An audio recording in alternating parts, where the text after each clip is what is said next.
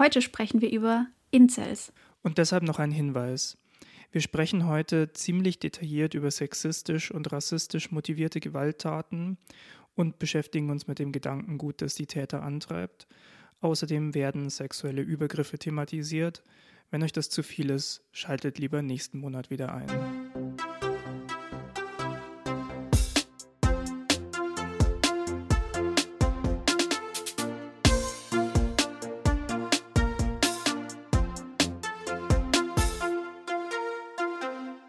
Gut, und damit hallo und herzlich willkommen zu unserem Podcast Dreiviertelwissen, wo wir versuchen, aus unserem Halbwissen zu ganz verschiedenen Themen endlich mal Dreiviertelwissen zu machen. Mir gegenüber sitzt Ralf. Ralf ist Podcast-Host und seit heute zweifacher Podcast-Host. Und mir gegenüber sitzt Anna. Anna ist Psychologin und hat gerade Urlaub. Herzlichen Glückwunsch, Anna. Dankeschön, es ist schön. Und ähm, ja, wir diskutieren hier alle Themen durch, die uns so interessieren, mit dem Ziel, was dazu zu lernen. Und Anna, bevor wir ins heutige Thema kommen, müssen wir über eine mhm. ganz wichtige Sache reden. Und es zwar über deinen zweiten Podcast? Nein. nein, nein, nein. Die, die Werbung machen wir am Ende, okay? Aber okay. wir haben heute nicht gesungen vor dem Podcast. Das ist was ganz Neues entstanden. Oh mein Gott. Wollen wir kurz erklären, warum wir das getan haben? Ähm, ja, also erstens ist es schwierig, zweistimmig was aufzunehmen, wenn man übers Internet aufnimmt, wenn man immer dieses Delay dabei hat. Das Deswegen stimmt. hatten wir bei den letzten Folgen das schon immer so, dass nur eine Person gesungen hat. Und ähm, zweitens ist uns irgendwann mal aufgegangen, dass es, dass wir so viele irgendwie schwierige oder schwere oder jedenfalls nicht witzige oder leichte Themen behandeln, wo es auch sehr unangenehm und komisch ist, das zu einem Theme-Song sozusagen zu machen und das irgendwie einzusingen. Ähm, und deswegen haben wir uns gedacht, wir lassen das jetzt einfach.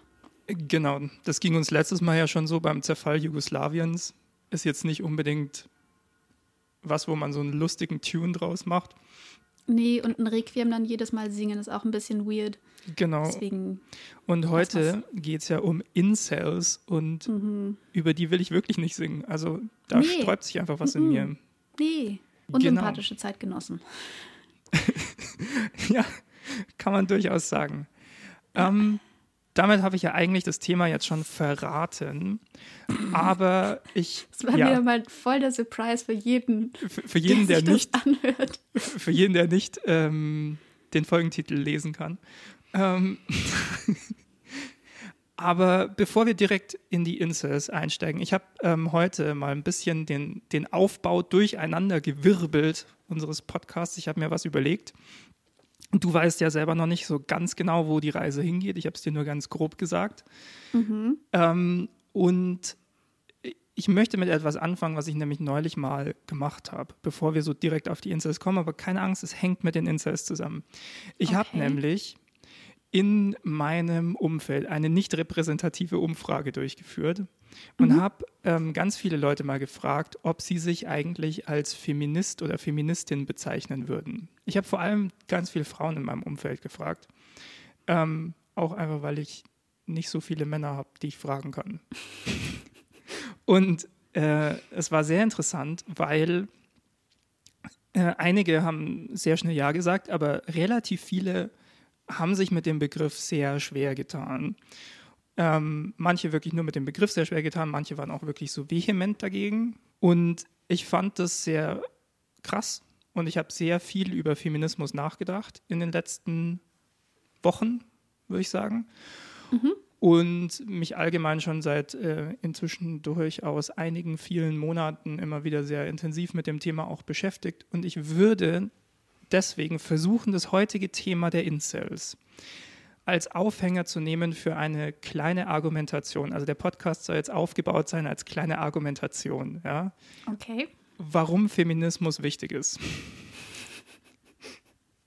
Bist du dabei, Anna?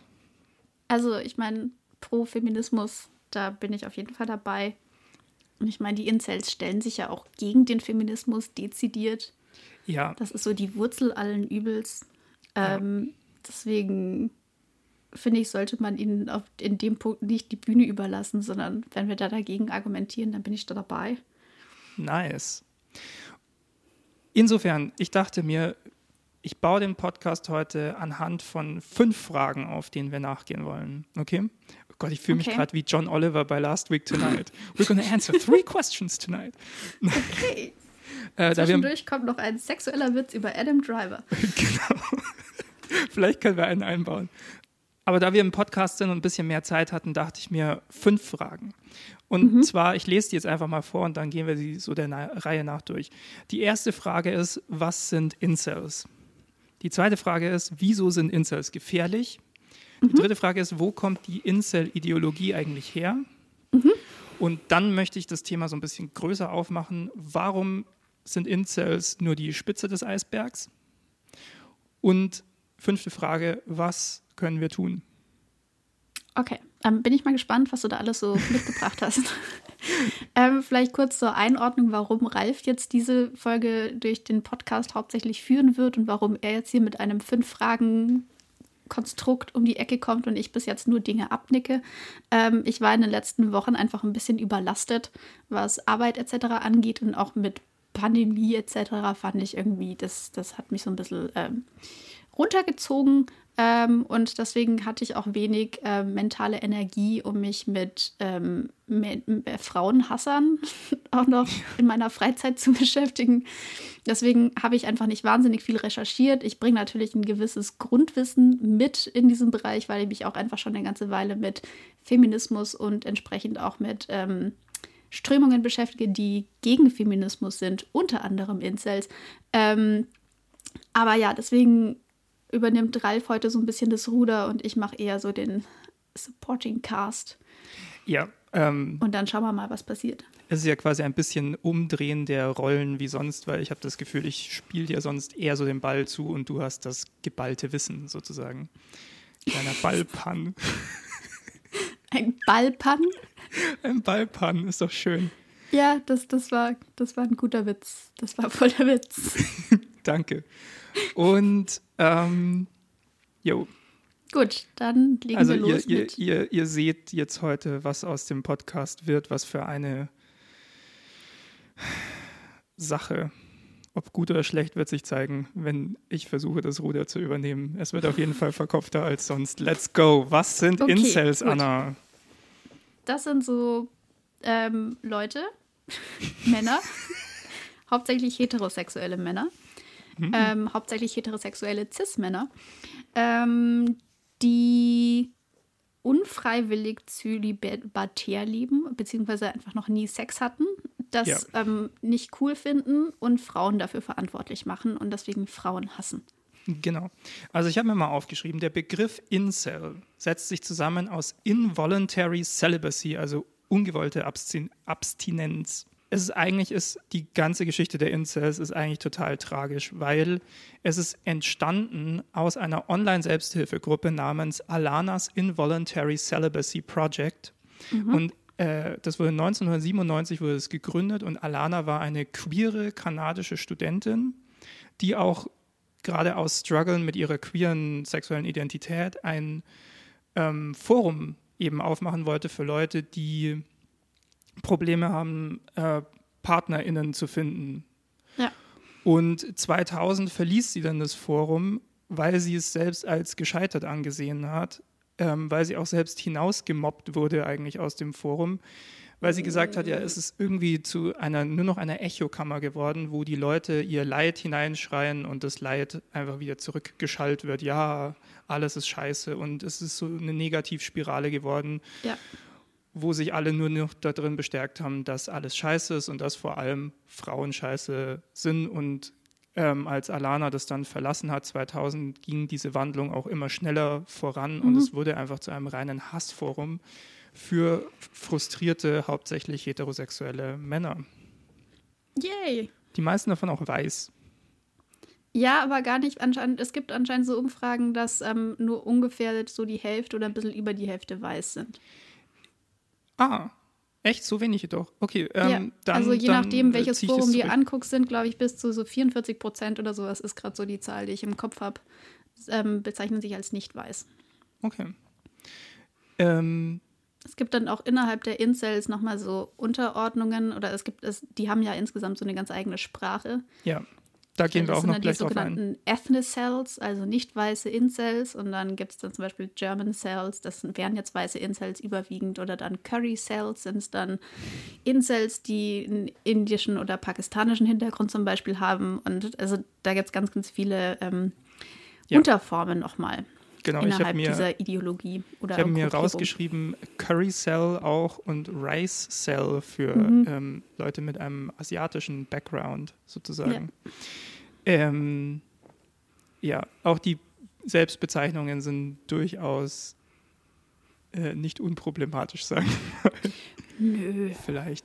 Aber ich weiß nicht, ob das das größte Problem bei den Incels ist. Ähm, in, interessanterweise sind diese, diese Incels, die, die sich eben als, also als vor allem als nicht weiße Incels verstehen, die sagen auch, dass ihre Einsamkeit tatsächlich auf Rassismus und die Angehörigkeit zu einer Minderheit zurückzuführen mhm. ist und nicht nur aufgrund ihres Aussehens. Ja, doch, das habe ich auch gehört. Und äh, dadurch ist es schon wieder irgendwie ein durchaus komplizierterer Punkt, tatsächlich, finde ich ein bisschen. Ja. Aber genau, aber schauen wir uns doch mal erstmal an, was, was, was ist das Problem von den Incels. Also das Problem ist, sie haben keinen Sex und sie kriegen keine romantische oder emotionale ähm, Aufmerksamkeit von Frauen.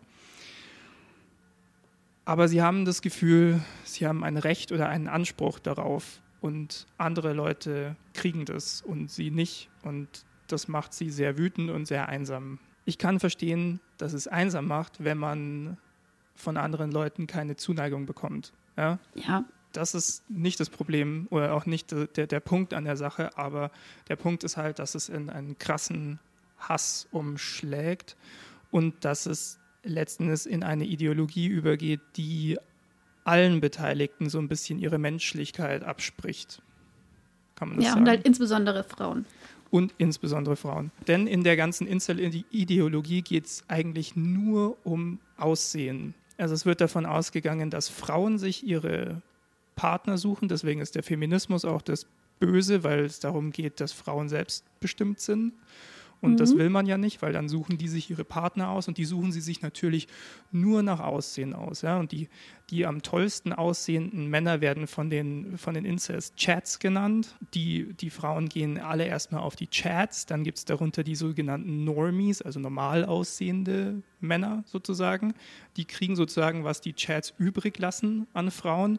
Und dann sie selbst, die Incels, sehen sich als Männer dritter Klasse die deshalb nie Frauen abbekommen, weil sie den Frauen einfach zu hässlich sind und von den Frauen als eklig empfunden werden.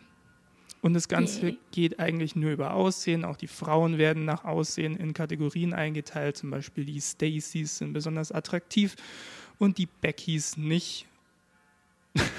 so. Aber sie sind auch noch nicht ganz hässlich, die Beckys, nee. aber sie sind weniger attraktiv als die Stacys. Ich glaube, so ganz, ganz hässliche Frauen gibt es in der Ideologie gar nicht. Doch, ich habe so auf einem, also es gibt ähm, von Incels, es gibt so ein Incels.wiki, also quasi ah. Wikipedia von den Incels. Die ja. sind irgendwann von Wikipedia verstrieben worden, weil sie da äh, menschenverachtenden Kack gepostet haben. Und deswegen haben sie ein eigenes Wikipedia quasi aufgemacht. Ähm, da kann man sich ganz tolle Informationen zu ganz wunderbaren Begriffen holen und ähm, da gibt es auch so Klassifizierungen und Einstufungen von Menschen anhand von ihrer Attraktivität. Und bei Frauen gibt es schon auch Einser, also die auf einer 1 bis 10 Skala dann nur eine 1 abkriegen. Ähm, genau, und da geht es dann halt auch schnell in so eine Dehumanisierung rein. Also Leute, die eine 1 abkriegen, werden dann auch als Subhuman bezeichnet. Ähm, aber alles drüber, also bei Frauen auch Zweier und so, bekommen immer noch ganz viel Sex. Aber bei den Männern, die kriegen irgendwie schon ab fünf eher nur so vielleicht Sex. Ja. Also Frauen kriegen im Prinzip Sex, egal wie sie ausschauen, außer vielleicht Einser, aber ansonsten, bei den, also bei den Männern ist irgendwie der Anteil derer, die in deren Sicht sozusagen arme Säue sind und keine, keinen Sex abbekommen, ist irgendwie viel größer. Ähm, das fand ich allein schon ein bisschen seltsam. Und ja. ähm, in dieser Ideologie ist, also das, das ähm, ist ja zentriert um diesen Lookism, Lookism oder Lookism, was weiß ich, also wo ja. es wirklich nur um Aussehen geht, wie Partnerwahl funktioniert.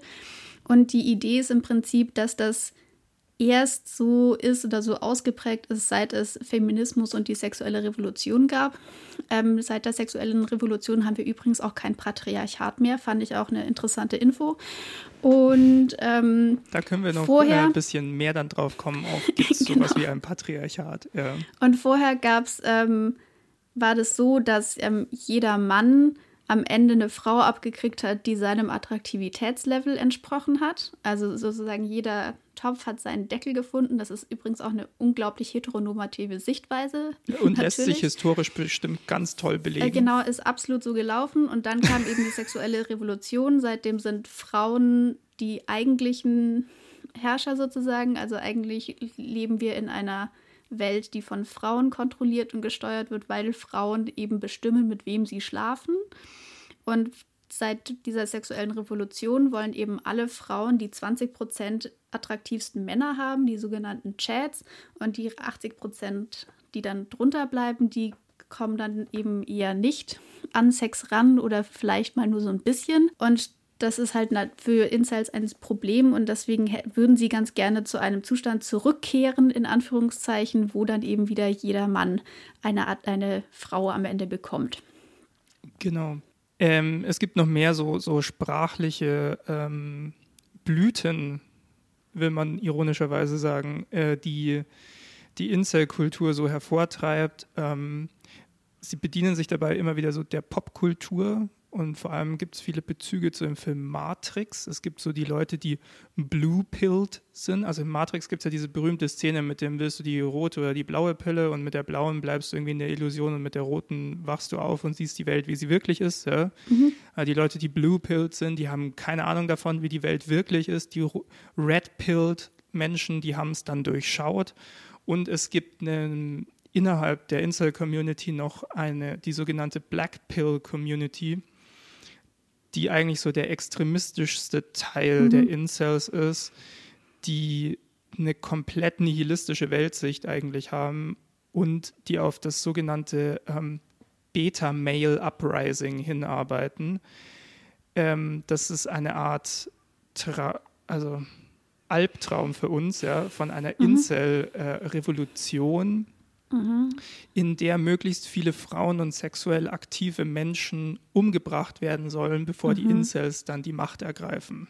Okay. Also ähm, mhm. man kann sagen, ein eindeutig sehr freundlicher Ort, diese, diese, diese Incel, das Incel-Land sozusagen im Internet. Ja. Und genau. das bringt uns wahrscheinlich ähm, ganz anschaulich schon zu unserer nächsten Frage. Wieso sind Incels gefährlich? Ja, also es gibt halt so Untergruppierungen, die schon immer noch diesen Wunsch nach einer Beziehung haben. Ähm, eine potenzielle Partnerin wird da aber auch krass idealisiert. Also das sind am besten sehr submissive ähm, Frauen, die eben den Mann machen lassen und sich ja. da unterordnen. Ähm, und ähm, am besten Jungfrauen, am besten Jungen, also 15- bis 16-Jährige sind so ähm, ein Idealbild für Incels. Und ähm, dann gibt es aber halt so die andere Seite, die dann im Prinzip sagt, nee, wir müssen das irgendwie überwinden oder insgesamt Frauen komplett abgeschworen haben und dann entweder sagen, okay, wir müssen irgendwie zu einem Punkt kommen, sexueller Kommunismus wird das dann teilweise genannt, wo einfach dann erzwungen wird, dass jeder Mann eine Frau bekommt wo dann auch irgendwie dafür gesorgt wird, dass die dann auch Sex haben müssen, etc. Ähm, also da gibt es ganz ähm, wirre Vorstellungen. Oder alle Incels müssen sich umbringen, weil das einfach ein unhaltbarer Zustand ist, dass sie keinen Sex haben. Oder man muss eben irgendwie anders dafür sorgen, dass ähm, Männer Sex bekommen, indem man zum Beispiel diese ganzen Chats umbringt oder indem man sexuell aktive Frauen umbringt, die sich eben nicht in dieses Weltbild irgendwie einordnen lassen wollen. Und ähm, ja, dann ist man halt schnell an dem Punkt, wo dann zu Gewalt aufgerufen wird, wo zu Suizid aufgerufen wird, wo zu ähm, Terrorattacken etc. aufgerufen wird. Und die bestärken sich halt alle wahnsinnig in dieser sehr negativen Sichtweise, also auch in diesen harmloseren ähm, Strömungen zum Beispiel. Da werden dann halt auch Suiziddrohungen dann sehr schnell verstärkt, weil man sagt, ja, das ist alles so scheiße, du hast recht, das ist alles scheiße, es wird nie besser werden, geh hin und bring dich um, warum hast du dich noch nicht umgebracht, du ähm, redest hier seit Wochen darüber, dass du dich umbringen möchtest. Und in diesen ganz extremen wird dann halt äh, parallel halt dazu aufgerufen und sich darin bestärkt, dass man hingehen sollte und Leute umbringen sollte. Genau, da, das ist eigentlich schon sehr gut umrissen. Ähm, erstmal auch die, das Ding, es gibt nämlich also zwei Gefahren, so ein bisschen, die ich ausgemacht habe, die von Incels ausgehen. Zum einen natürlich eine Gefahr für die Gesellschaft, da kommen wir gleich drauf. Und die andere Gefahr ist natürlich für die Incels selber, weil die, diese Community und diese, diese Ideologie ist ja auch für die Incels selber total toxisch. Ja. Ähm, ich habe einen sehr guten äh, Podcast gehört von äh, Zeit Campus.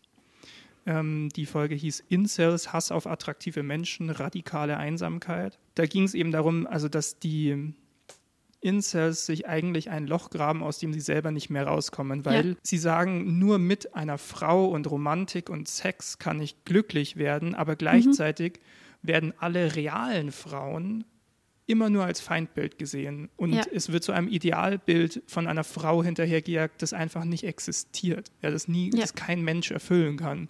Ja. Und gleichzeitig wendet sich die Community auch ständig gegen einzelne Mitglieder. Ja. Also ja. die, es ist untereinander eine, eine, eine riesige toxische Masse einfach. Mhm. Und es ist unglaublich schwer, aus diesem Weltbild und, und, und aus dieser Community wieder rauszukommen, weshalb es tatsächlich auch sehr viele Suizide ähm, aus dieser Richtung gibt und dann eben auch Gewalttaten, die nach außen gehen. Ja. Ähm, da müssen wir jetzt mal so ein paar aufzählen, weil man denkt sich so, ja, okay, das sind irgendwelche Leute, die in Internetforen rumspinnen. Was hat das mit mir zu tun? Es gibt tatsächlich einige krasse Gewalttaten, die sehr Incel gesteuert sind. Nee, inspiriert sind. Ich weiß es nicht. Mir fe fehlt also ein gutes gibt, Wort. Es gab Attentäter bzw. Terroristen und Amokläufer etc. in den letzten Jahren, die eben auch aus dieser Incel-Szene kamen. Also oft spielt da dann auch noch Rassismus, Antisemitismus etc. mit rein, wobei es sowieso wahnsinnig viele Verschränkungen ja. in diesen ganzen Szenen gibt. Aber es gibt eben jetzt inzwischen eine ganze Reihe von Leuten, die andere Menschen dann umgebracht haben, ähm, die das auch aus so einem Frauenhass heraus eben getan haben. Genau, und zwar der erste groß, also die, erste große Incel-Tat, also es ist ein Amoklauf, der 2014 in äh, Isla Vista stattfand, das ist in Kalifornien, glaube ich. Mhm. Und da hat ein 22-jähriger Attentäter sechs Menschen getötet, 13 verletzt und sich also schließlich selbst erschossen, nachdem er in einem Schusswechsel mit der Polizei verwundet wurde. Und zwar wollte der ein Verbindungshaus stürmen und da drin, also in diese, also von, von einer Studentinnenverbindung mhm. und in dieser Verbindung möglichst alle umbringen. Mhm. Er hat es aber nicht reingeschafft, weil die ihm einfach nicht aufgemacht haben. Ja. Und dann hat er einfach angefangen, auf der Straße um sich zu ballern, ist dann irgendwie ah. mit dem Auto rumgefahren, hat aus dem Auto raus auf Menschen geschossen mhm. und dann kam es eben zu diesem Schusswechsel mit der Polizei. Ja. Und ich bin so hin und her gerissen, ob wir das machen sollen. Es gibt nämlich, also ich habe ein Zitat gefunden, das ist so ein Text von ihm selbst, den er in einem Video gesagt hat. Ich, ich weiß nicht, ob ihm das jetzt eine zu große Bühne gibt, aber ich finde, auf der anderen Seite an diesem Text lässt sich so gut sehen, wie der Gedankengang ist und wie, wie toxisch und verquer das Ganze ist. Ich weiß nicht, ob ich. Kannst du es einfach zusammenfassen? Okay, machen wir es so. Also zum einen, was ich krank fand an sich schon, ähm, hat er ähm, online öfter darüber anscheinend fantasiert, Frauen in Konzentrationslager zu sperren und dort verhungern zu lassen. Und er sitzt in einem Turm in der Mitte und schaut ihnen genüsslich dabei zu. Mhm. Und in seinem letzten Video, eben bevor er diesen Amoklauf gemacht hat, kündigt er diesen an. Also er sagt, morgen ist der Tag der Vergeltung. Er nennt es mhm. Tag der Vergeltung. Ja er sagt dann ganz oft immer wieder hintereinander, ich bin 22 Jahre alt und noch Jungfrau. Andere Leute kriegen Aufmerksamkeit und ich nicht. Und mhm. das, also er wiederholt sich ständig in mhm. diesem Ding. Ja? Sagt am Ende, aber ihr werdet dann sehen, dass ich der Überlege, dass, dass ich der eigentlich Überlegene bin, wenn ich jetzt mhm. euch alle umbringe sozusagen. Ja. Und er sagt sogar, ähm, also den letzten Satz lese ich jetzt mal vor, sorry, der ist sehr hart, aber er sagt literally in dem Video, er kündigt an, nachdem ich jedes einzelne Mädchen des Verbindungshauses vernichtet habe, werde ich in den Straßen von Isla Vista jeden Menschen abschlachten, den ich sehe. Mhm. Und das hat er Okay. so gut er konnte wahrgemacht. Ja, ja. Also man sieht, es ist nicht nur ähm, Leute, die sich im Internet was hin und her schreiben. Natürlich, ich weiß nicht, ob man das jetzt so, wie, wie man das gut sagt, weil es klingt dann wieder wie so not all men, aber nicht alle Incels machen einen Anschlag, aber Ja, nee, aber ist so. Ja. es gibt durchaus mehrere. Es gab eine Amokfahrt in Toronto 2018, wo ein 25-jähriger Täter, der als Vorbild ganz explizit diesen äh, Attentäter von Isla Vista hatte, mit einem Kleinlaster zehn Menschen getötet und 15 verletzt hat. Es gab in Florida einen ähm, Amoklauf, äh, auch 2018, wo ein 40-jähriger Mann in ein Yoga-Studio eindrang, zwei Frauen erschossen hat und dann sich selbst. Und der Attentäter von Halle 2019, der ja sehr, ähm, der hauptsächlich ein antisemitischer Anschlag war, ähm, hatte, ha- wie man hinterher herausgefunden hat, Verbindungen zur Incel-Szene und er hat ja seinen Anschlag gestreamt und während des Streams einen Incel-Song gespielt auch. Ah, okay, ja. Was mich zu meinem nächsten Punkt bringt, nicht nur wird in den Incel-Foren werden dann solche Taten abgefeiert und ständig zu neuen Taten aufgerufen, was ja an sich schon krank genug ist. Ähm, es gibt von der Incel-Ideologie aus auch Verbindungen zu allen möglichen Verschwörungstheorien, zu allen möglichen rechtsextremistischen Bewegungen, wie zum Beispiel der Alt-Right-Bewegung in den USA ja, oder zu so Männerrechtler-Bewegungen. Es wird von ExpertInnen inzwischen auch diese, diese Incel-Ideologie als Einstiegsdroge für Extremismus im Ja. Allgemeinen ähm, bezeichnet. Was heißt, die, die, die Gefahr davon ist eigentlich noch größer als die Ideologie selber. Es, es, es geht halt in andere Richtungen. Was man ja schon irgendwie daran sieht, wenn die, wenn die Idealvorstellung von den gemäßigteren Incels, ja, was das Zusammenleben von Männern und Frauen sein soll, so ungefähr so ein AfD-NPD-Weltbild ist, dann kann das ja nicht besonders äh, sympathisch sein, sage ich jetzt mal. Ja, ich hatte zu diesen, ähm, ich würde da ganz kurz nochmal einhaken, Ja. bevor wir dann in diese ähm, ähm, Sorry, es war jetzt viel Verflechtungen Info mit auf einmal. diesen ganzen anderen ähm, äh, menschenfeindlichen ähm, Strömungen gehen. Ja. Ähm, was diese ähm, Terrorakte angeht, also erstens gibt es halt diese krasse Glorifizierung von Leuten, die Attentate begangen haben innerhalb der Szene. Also es gibt ganz viele Usernamen zum Beispiel, die sich dann auf diese Täter beziehen und die dann irgendwie haben. Es gibt auch so Codes zum Beispiel, also GoER ist dann ein Aufruf, ähm, auch so, eine, so ein Attentat oder einen Amoklauf etc. zu starten in Anlehnung an Elliot Roger, auch einen von diesen ähm, Attentätern eben. Also das ist einfach schon so ein Punkt, dass das einerseits total glorifiziert wird, was da getan wird, aber dann auch oft wird es dann auch so ein bisschen runtergespielt, so ja, der hat ja nur so und so viele Leute umgebracht, wenn ich das machen würde, dann würde ich viel mehr machen oder ich würde da mit größeren Waffen kommen oder sonst was. Also es ist auch immer so ein, so ein Heischen nach noch mehr Aufmerksamkeit und ich setze jetzt noch mal eins drauf, was ja insgesamt so ein Punkt ist, was ja ganz viel in diesen Imageboards etc. auch zu finden wird, die in dieser ganzen ähm, ja, menschenverachtenden Bubble da unterwegs sind, was dieses ähm, Ding angeht überhaupt. Also Leute zu erschießen, ist dann teilweise auch so ein Versuch, sich auf so einem ganz brachialen Weg ähm, Männlichkeit sozusagen zurückzuholen. Also die fühlen sich ja ganz oft irgendwie entmännlicht oder irgendwie schwach. Und wenn man dann hingeht und halt ich meine, jemanden umzubringen ist ja quasi der ultimative Machtbeweis, weil man dann dafür sorgt, dass eine andere Person wegen einem selbst nicht mehr lebt. Ja. Ich meine, viel mehr an Machtausliebung geht ja irgendwie nicht. Das ist dann halt teilweise auch so ein Dings, wenn ich jetzt hingehe und da Leute umbringe, dann bin ich dadurch dann ein Mann. Ja. Und Ja, dann habe ich es am Ende sozusagen doch noch geschafft. Also das war in diesem ähm, Manifest von diesem ähm, Isla Vista ähm, Shooter anscheinend auch drin. Irgendwie so, who's the alpha man now, bitches? Genau, das sagt er ja Genau. äh, Ja, literally, nachdem er vorher äh, ein einziges endlos langes Mimimi äh, rausgehauen hat. Wirklich, äh, Ja. mir geht's so schlecht, äh, Ja, alle genau. sind dran schuld, außer ich. und ähm, wirklich, oh, ja, Ja, ähm, und ich habe so ein Interview gelesen ähm, mit Veronika Kracher und noch ein paar Artikel von der. Veronika Kracher ist so eine, ich glaube, ich weiß jetzt nicht, vielleicht Politikwissenschaftlerin oder sowas. Aber jedenfalls, die hat sich sehr, sehr ausführlich mit der Incel-Szene beschäftigt, auch mit der deutschen Incel-Szene. Und die hat auch ein Buch dazu geschrieben. Und von der habe ich eben ein paar Artikel gelesen, weil ich das Buch an sich jetzt nicht mehr zwischendurch noch lesen konnte. Und habe mir stattdessen das eben rausgezogen. Und die ordnet dieses Gewaltpotenzial auch unter diesen Begriff stochastischer Terrorismus ein. Ich weiß nicht, ob du den schon kennst oder mal gehört mhm. hast. Ähm, das ist im Prinzip, dass man eine Gruppe radikalisiert in der Hoffnung, dass mindestens eine Person dann hingeht und wirklich aktiv wird und eben einen Terrorakt begeht. Also wenn man nur Völlig egal, aus welchen äh, Beweggründen diese Person das dann begeht. Nee, im Prinzip geht es einfach nur darum, möglichst viele Leute zu radikalisieren und irgendwie mobil zu machen und irgendjemand wird es dann schon tun.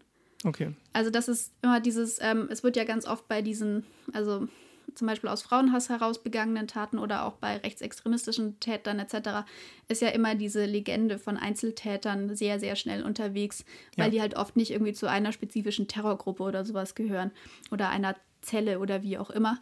Ähm, und dann wird das eben oft so abgetan, ja, die haben sich halt irgendwie alleine radikalisiert. Aber die werden halt in diesen Gruppen radikalisiert und es gibt dann auch in den extremeren Abspaltungen von diesen Gruppen, gibt es dann auch wirklich aktive Rekrutierungsversuche in andere gemäßigteren Gruppen, um eben Leute radikal radikaler zu machen. Und je ja. mehr Leute man auf diese Art und Weise erreicht, desto dadurch steigt halt einfach die Wahrscheinlichkeit, dass bei irgendjemandem dann halt irgendwann der Schalter kippt und dann halt wirklich was passiert. Und ähm, dadurch kann man halt mhm. gleichzeitig natürlich auch Verantwortung ganz super von sich wegweisen, weil man im Prinzip einfach nur in Anführungszeichen diesen Nährboden bereitet für Gewaltpotenzial und sich dann nicht verantwortlich fühlen muss, wenn dann einer tatsächlich was macht. Obwohl das vielleicht ja. insgesamt eine Fantasie ist, die man hat, dass jemand dann halt wirklich hingeht und Frauen zum Beispiel ermordet. Ja, ähm, das ist voll interessant, dass du es, also wie du es beschreibst, weil es, ähm, ich habe noch einen Podcast gehört, den ich an, also ich, ich werde den in die Quellen packen, aber ich, ich bin mir sehr unsicher, ob ich den empfehlen soll. Ich weiß nicht, ich fand mhm. den selber ein bisschen problematisch. Der heißt, der heißt einfach Incel. Das ist ein Podcast, wo die ähm, Journalistin Nama Cates heißt die. Also es ist, ein, ist auf äh, Englisch, das ist eine Amerikanerin. Ähm, dieser Incel Bewegung so ein bisschen nachsteigt, aber teilweise schon auch mit ganz schön viel Faszination dafür. Was, mhm. was an manchen Stellen ein bisschen cringy ist. Also ich weiß nicht, ich habe nur zwei, drei Folgen gehört, aber ich fand es, ähm, ja, ich hatte immer wieder so Momente, wo ich es ein bisschen unangenehm fand, wie sie es dargestellt hat. Eine interessante Sache war aber auf jeden Fall ein so ein Interview, das sie gemacht hat mit einem Typen, der lange auf einem der größeren Incel-Foren sehr aktiv war und sehr auch sehr bekannt war als sozusagen gemäßigterer Incel, ja, und der eben auch versucht hat, oder nach eigener Aussage auch versucht hat, Leute eben so ein bisschen davon abzuhalten, in diese, in diese Black Pill extremistischeren Gruppen zu kommen. Und der da beschreibt, dass die, dass die extremistischeren aber immer wieder versuchen, diese Messageboards und diese Foren richtig zu übernehmen und richtig auszusortieren, wer also auch so mit so Sachen so, jetzt zeigt mal von euch, wer die Harten sind, wer die wirklich mhm. sind, die es ernst meinen und ihr seid bei uns und der Rest soll sich verpissen sozusagen. Mhm. Der Rest ist es sowieso nicht wert. Also der beschreibt da ganz, ich glaube, das ist in der ersten oder zweiten Folge schon, beschreibt da sehr eindrücklich, wie das passiert und wie, also was für, für Mechanismen die dann auch nutzen, eben die in dieser Ideologie schon drinstecken. Jetzt zeig mal, wenn du ein richtiger Mann bist, ja, oder wenn du mal vorankommen willst, dann bist du jetzt bei uns, dann bist du einer von den Harten sozusagen, mhm. ja. Dass die so, so Zeug eben, wie mit so kleinen Kindern eigentlich. Wenn du so, wenn du willst, dass so ein kleines Kind was macht, dann sagst du ja auch, ja, also ich glaube ja nicht, dass du das kannst. Ja, und dann ja. will das Kind jetzt so, Das ist nur für die Erwachsenen. Kann. Genau. Ja. ist mir dabei eingefallen. Aber wir wollten sprechen über Verbindungen zu anderen extremistischen Sachen. Hattest du da noch was, Anna? Ähm, also einfach diese, also ganz grundlegend, wie diese Ideologie funktioniert, also dass Frauen auch gezielt abgewertet werden, dass die dafür verantwortlich gemacht werden, dass man zu so einem sehr starken patriarchalen ähm, System irgendwie zurückkehren möchte. Da sind einfach schon so ganz starke autoritäre ähm, Sachen drin. Das heißt, allein schon sozusagen die, die, die allerniedrigste Stufe von dieser Ideologie hat einfach schon so starke Tendenzen, wo man dann natürlich auch sehr leicht anknüpfen kann. Und ähm, ähm, es gibt, also das, es gibt da halt auch dann sehr schnell einfach so auch diese Verknüpfung in Richtung von dieser ähm, sogenannten jüdischen Weltverschwörungstheorie. Ähm, der kulturelle Marxismus, was ja auch so ein Codewort ist für ähm, diese angebliche Verschwörung, äh, die von Juden irgendwie angezettelt wird und die irgendwie die westliche Gesellschaft umstoßen wollen, äh, was weiß ich, die werden halt auch verantwortlich gemacht für diese sexuelle Revolution und für Feminismus und eben dafür, dass eben nicht jeder Mann Sex hat und dass Männern Sex vorenthalten wird. Das heißt, da sind einfach schon sehr auf einem sehr frühen Stadium sozusagen Anknüpfungspunkte für solche anderen Ideologien. Ähm, dann natürlich dieser ganze Punkt, dass da Menschen ganz stark nach ihrem Aussehen irgendwie sortiert werden, dann rutscht man natürlich auch ganz, ganz schnell in Sphären ab, wo Leute dann halt auch entmenschlicht werden, insbesondere Frauen. Ich meine auch allein dieses, dass du dann ab irgendeinem Attraktivitätsgrad als subhuman oder sowas bezeichnet wirst, ist natürlich schon ein Anknüpfungspunkt in die Richtung. Rassismus kann da natürlich auch ganz, ganz leicht reinspielen. Ähm, es gibt auch so das ist jetzt, passt da jetzt nicht mehr hundertprozentig rein, aber ich habe irgendwas gesehen, da wurden Frauen nach Qualität und Primitivität einsortiert. Wow. Und also wie, also wie, ja, im Prinzip, wie gerne man, also irgendwie so aussehenmäßig und dann das andere verhaltensmäßig, also wie freizügig eine Frau ist, das ist dann äh, primitiv oder slutty oder sonst was und da, das ging dann halt, das, also die eine Schublade war dann halt auch einfach nur rassistisch zum Beispiel. Ähm, also jedenfalls, es gibt einfach schon in diesen Grundlagen massig Möglichkeiten, da sehr, sehr schnell dann halt in Rassismus, Antisemitismus etc. abzudriften. Und das wird halt auch ganz gezielt genutzt. Und insbesondere dieser Antifeminismus und dieses Bedürfnis zu einem sehr patriarchalen System zurückzukehren, das ist ja auch ganz ganz, äh, ist ja auch einer der zentralen Punkte in so ganz vielen äh, rechtsextremen ähm, Strömungen. Ähm, ja. Zum Beispiel, ich habe auch einen, ähm, einen Auftritt von ähm, Höcke auf irgendeiner Demo, muss das gewesen sein, ähm, wo er sagt, dass ähm, Deutschland und Europa ihre Männlichkeit verloren haben und dass das das große Problem ist. Also man sieht auch da einfach diese, ja, also wie eng das alles sowieso schon miteinander äh, verflochten ist. Dadurch, dass so ein ganz zentraler Feminismus, äh, Mechanismus da halt auch ist, dass man sich immer wieder in dieser, in der Schlechtigkeit der Welt irgendwie bestärkt und wie alles, wie scheiße alles ist. Und das ist ja auch wahnsinnig eskalierend alles, dann ist das, ist das glaube ich, nicht schwierig, ähm, sich da radikalisieren zu lassen. Ich glaube, das kann sehr, sehr schnell und sehr einfach gehen, dass man dann von oh, ich bin traurig, weil ich hatte noch nie Sex oder ich habe keine Freundin und ich bin einsam, was ja sehr, sehr nachvollziehbare und echte Probleme und ähm, Gefühle sind. Ich denke mal, damit können die allermeisten Leute irgendwie was anfangen mit diesen ja. Gefühlen. Ähm, dass man von da, sobald man da irgendwie reingerät, dann halt ganz, ganz schnell ganz woanders landet. Damit können auf jeden Fall viel mehr Menschen was anfangen, als sich auf Inselforen rumtreiben. Ja. Ja, es ist ja allein, wenn du schon überlegst, dass du eine Ideologie hast, die sagt, okay, es gibt die Leute, die es nicht durchblickt haben und die Leute, die es durchblickt haben, wenn du das schon mal akzeptierst, ja, als grundsätzliche Weltsicht sozusagen, dann bist du ja schon ganz schnell dabei, auch andere so Verschwörungssachen zu akzeptieren, die ja immer auch nach diesem Muster ähm, ja, funktionieren. Ja Wir sind die, die hinter den Vorhang gucken. Ja, genau. Ja. ja. Und dieses Red Pill, Blue Pill, das ist ja auch was, also diese Systematik, die taucht ja auch in verschiedenen anderen Verschwörungstheorien auf. Ja, voll, voll. Dann kommen wir noch mal zu der Frage. Wir haben da jetzt sowieso schon so ein bisschen immer wieder dran, ähm, sind wir schon gekommen. Wo kommt diese Incel-Ideologie eigentlich her? Weil sowas wächst ja nicht aus dem Nichts. Und natürlich kommt viel, wie wir es gerade schon hatten, aus, also einfach aus unserer patriarchalischen Geschichte, würde ich mal sagen. Ja. Das, das ist ja wirklich für lange Zeit der Menschheitsgeschichte, vor allem im, auch im westlichen Raum so war, dass einfach Frauen Männern untergeordnet waren oder auch als Eigentum sozusagen galten. Also wenn du überlegst, dann muss der Vater die Frau dem Ehemann übergeben und so, aber sie kann ja nicht für sich selbst sein oder sie braucht die Unterschrift vom Ehemann, um sich einen Job suchen zu können und mhm. lauter so ein Blödsinn. Oder um ein Konto zu haben. Oder um wählen zu dürfen. Oder einen Führerschein zu machen. Ja, whatever. Das ist ja alles nicht lange her. Nee. Ich sag mal so, so extrem konservative patriarchale Gesellschaftsideen stecken da grundsätzlich natürlich drin. Ja.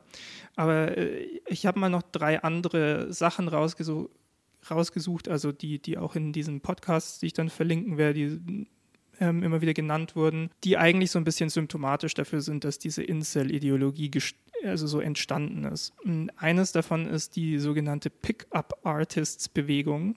Mhm. Die gab es mal.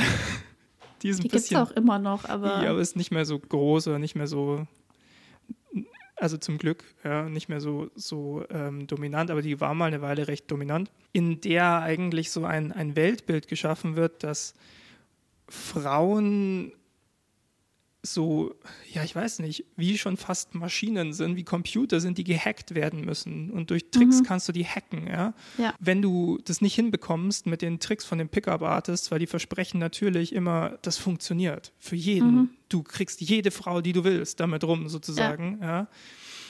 Dann ist es entweder, weil die Tricks nicht richtig ausgeführt werden, also weil du zu dumm bist, mhm. oder weil du einfach so hässlich bist, dass sie nicht mehr wirken. So, ja. da tut sich schon viel auf und ich glaube, über die Pickup-Artists müssen wir nicht lange reden. Das ist, also das ist so ein verqueres Verständnis von Dating und Menschen ja. kennenlernen. Das ist ja wirklich nur. Ja. Ähm, das ist reine Manipulation. Um Sex zu bekommen, aber ja, es hat ja nichts genau. mit dem Menschen hinter dem Körper zu tun, sozusagen. Nee. Oder in dem Körper, besser gesagt. Dann, was ich ganz interessant fand, war ein Gedanke, dass eigentlich der Neoliberalismus auch eine große, eine große Rolle für diese Ideologie spielt. Also, dass du, dass du quasi Aussehen als Kapital betrachtest mhm. und, ähm, und jeder hat so das eigene Glück in der Hand. Ja? Wenn du es nicht hinkriegst, dann hast, also dann, dann arbeitest du halt nicht hart genug oder dann ähm, bringst du halt nicht genügend Leistung auf dem Datingmarkt und so weiter. Mhm. Aber es ist auf jeden Fall deine persönliche Schuld, wenn du es nicht schaffst. Ja. ja? Ähm, das steckt da ja auch ganz viel drin irgendwie. Auf der einen Seite, auf der anderen Seite ist es dann wieder nur so rumgeheule, ich kann halt nicht, weil ich bin hässlich. Ja, ich meine, das ist ja im Prinzip gar nicht das, dass man selbst irgendwie dran schuld ist, sondern das sind ja nur die Umstände und nur die Frauen, die dafür verantwortlich sind, dass man selbst nicht zum Zug kommt. Ja, auf der Weil anderen Seite. Weil es liegt ja nur am Aussehen und das Aussehen kann man, ich meine, die sind ja auch ganz stark so du wirst so geboren und man hat dann die genetische Lotterie in Anführungszeichen entweder gewonnen oder halt nicht. Ja, ja, und in den, aber in den, in den ähm, extremistischeren Zügen davon ist es dann halt schon so, ja, dann musst du denen halt zeigen, wer es ist. Ja, dann musst du, ja, du musst oder du, halt musst dann halt tun. einfach Frauen halt einfach vergewaltigen, um Sex zu kriegen. Genau. Es gibt da auch Leute, die zum Beispiel Vergewaltigung, ähm, Pädosexualität und Inzest gerne legalisieren möchten weil die sagen, das sind alles natürliche männliche Bedürfnisse und auch Rechte. Sorry, uh, Ralph Exe stopped working for a second. Okay. Vergewaltigung sexuali äh, äh, legalisieren mhm. und was auch Vergewaltigung von Kindern quasi legalisieren. Ja, ja, klar.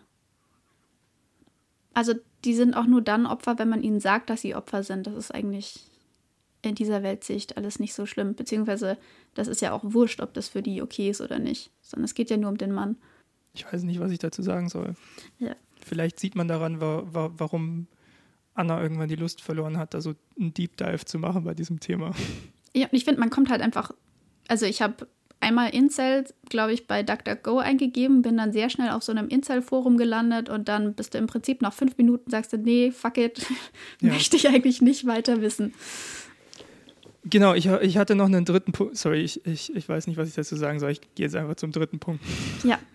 Also, das ist eher so ein, ein bisschen ein Theoriekonstrukt von mir selbst, ja. Aber ich glaube, es steckt auch ganz schön viel von dem Incel-Ding in dieser klassischen Nerd-Kultur drin. Mhm. Von diesem, ich, ich bin so weird, weil ich ein Nerd bin und deswegen bin ich auch immer nur so allein und grab mich immer weiter in meine Weirdness sozusagen rein, in meine kleine Welt und ich habe mit Menschen nichts zu tun. Und dann gibt es ja immer wieder auch noch so dieses, dieses Bild von diesem Angry Nerd, der dann halt quasi nur noch Kommunikation über Internet und sowas betreibt und sich dann über Leute aufregt und, und äh, flamed und so. Und ich sage nicht, dass es auf den Großteil der Nerds zutrifft, aber es gibt so ein, mhm.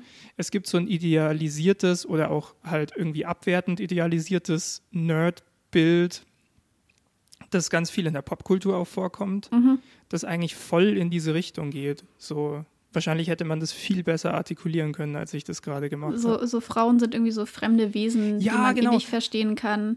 Genau, das ist, das ist ja sowieso so ein, so ein Grundfehlschluss, der in diesem ganzen Ding drinsteckt, dass, dass Frauen also nicht einfach nur Menschen sind, die halt andere Geschlechtsmerkmale haben, aber halt einfach Menschen sind, ja, mhm. sondern so eine andere Spezies, so ein anderes Ding, ja. das man sowieso nicht verstehen kann. Ja. Die werden ja auch teilweise innerhalb dieser Sprache als sogenannte Femoids bezeichnet, was für Female Humanoid steht. Also im Prinzip einfach nur irgendwie menschlich aussehende weibliche Roboter oder sowas. Ja, ja, es, ist, es ist, arbeitet ja ganz viel mit Entmenschlichung, diese ganze ja, Ideologie. Ja, total. Was ich auch noch irgendwo gelesen habe, was, oder nicht gelesen, ich glaube, das kam in ich habe so eine Reportage vom Y-Kollektiv angeschaut über eben Incels, die auch ziemlich lang sich da auf diesen ganzen Foren rumgetrieben haben. Und da ging es auch ganz viel um eben dieses, diesen ganzen Punkt mit dem Aussehen, ähm, weil ganz viel auch in diesen Foren dann dazu geraten wird, ähm, eine Schönheitschirurgie zu machen, um den, das eigene Gesicht in Anführungszeichen männlicher erscheinen zu lassen, wo dann der Kiefer irgendwie umgebildet wird, um eher so eine ja. sehr markante Kieferlinie zum Beispiel ähm, zu erreichen. Und ähm, da ging es auch viel darum, dass halt auch durch Social Media und so weiter dieser Druck jetzt auch auf Männer nochmal viel mehr steigt, wie man auszusehen hat. Und ich glaube, kann mir gut vorstellen, dass das stark da auch mit reinspielt, weil wenn du dir irgendwie so Sport- oder Fitness-Influencer auf Instagram oder sowas anguckst, das sind ja so, so hypermännliche Bilder, die da glorifiziert werden. Genauso ja. wie halt bei Frauen diese hyperweiblichen ähm, ja. Körper irgendwie glorifiziert werden und als Anstreb oder als Ideal halt dargestellt werden. Und das sind ja Sachen, quasi niemand sieht so aus. Nein. genau.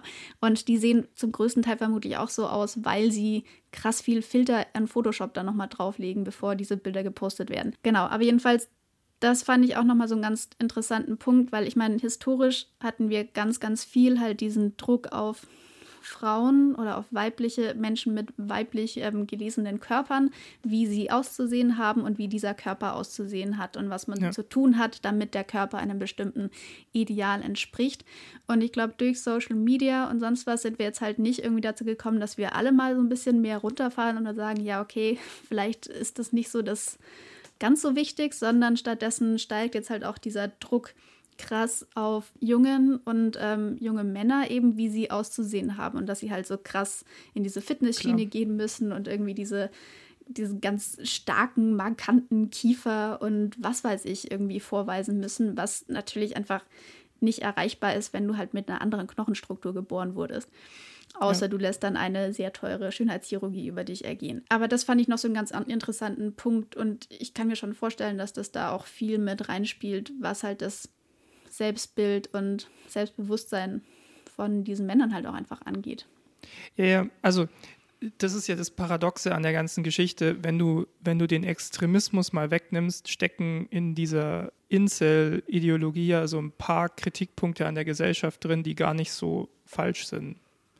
Also das hatten wir ja vorhin schon, als wir äh, drüber geredet haben, im Sinne von, von, was hat eigentlich Rassismus mit Attraktivität zu tun. Ja. ja da gibt es ja auch so, so, so Dinge, ich weiß gerade, ich, ich, ich überlege gerade total, ich habe neulich irgendwann irgendeinen Podcast gehört. Es war ein Podcast von zwei Frauen, die geredet haben über irgendeine Art medialen Inhalt. Ich krieg's gerade nicht mehr zusammen. Es war nicht der Bechtelcast.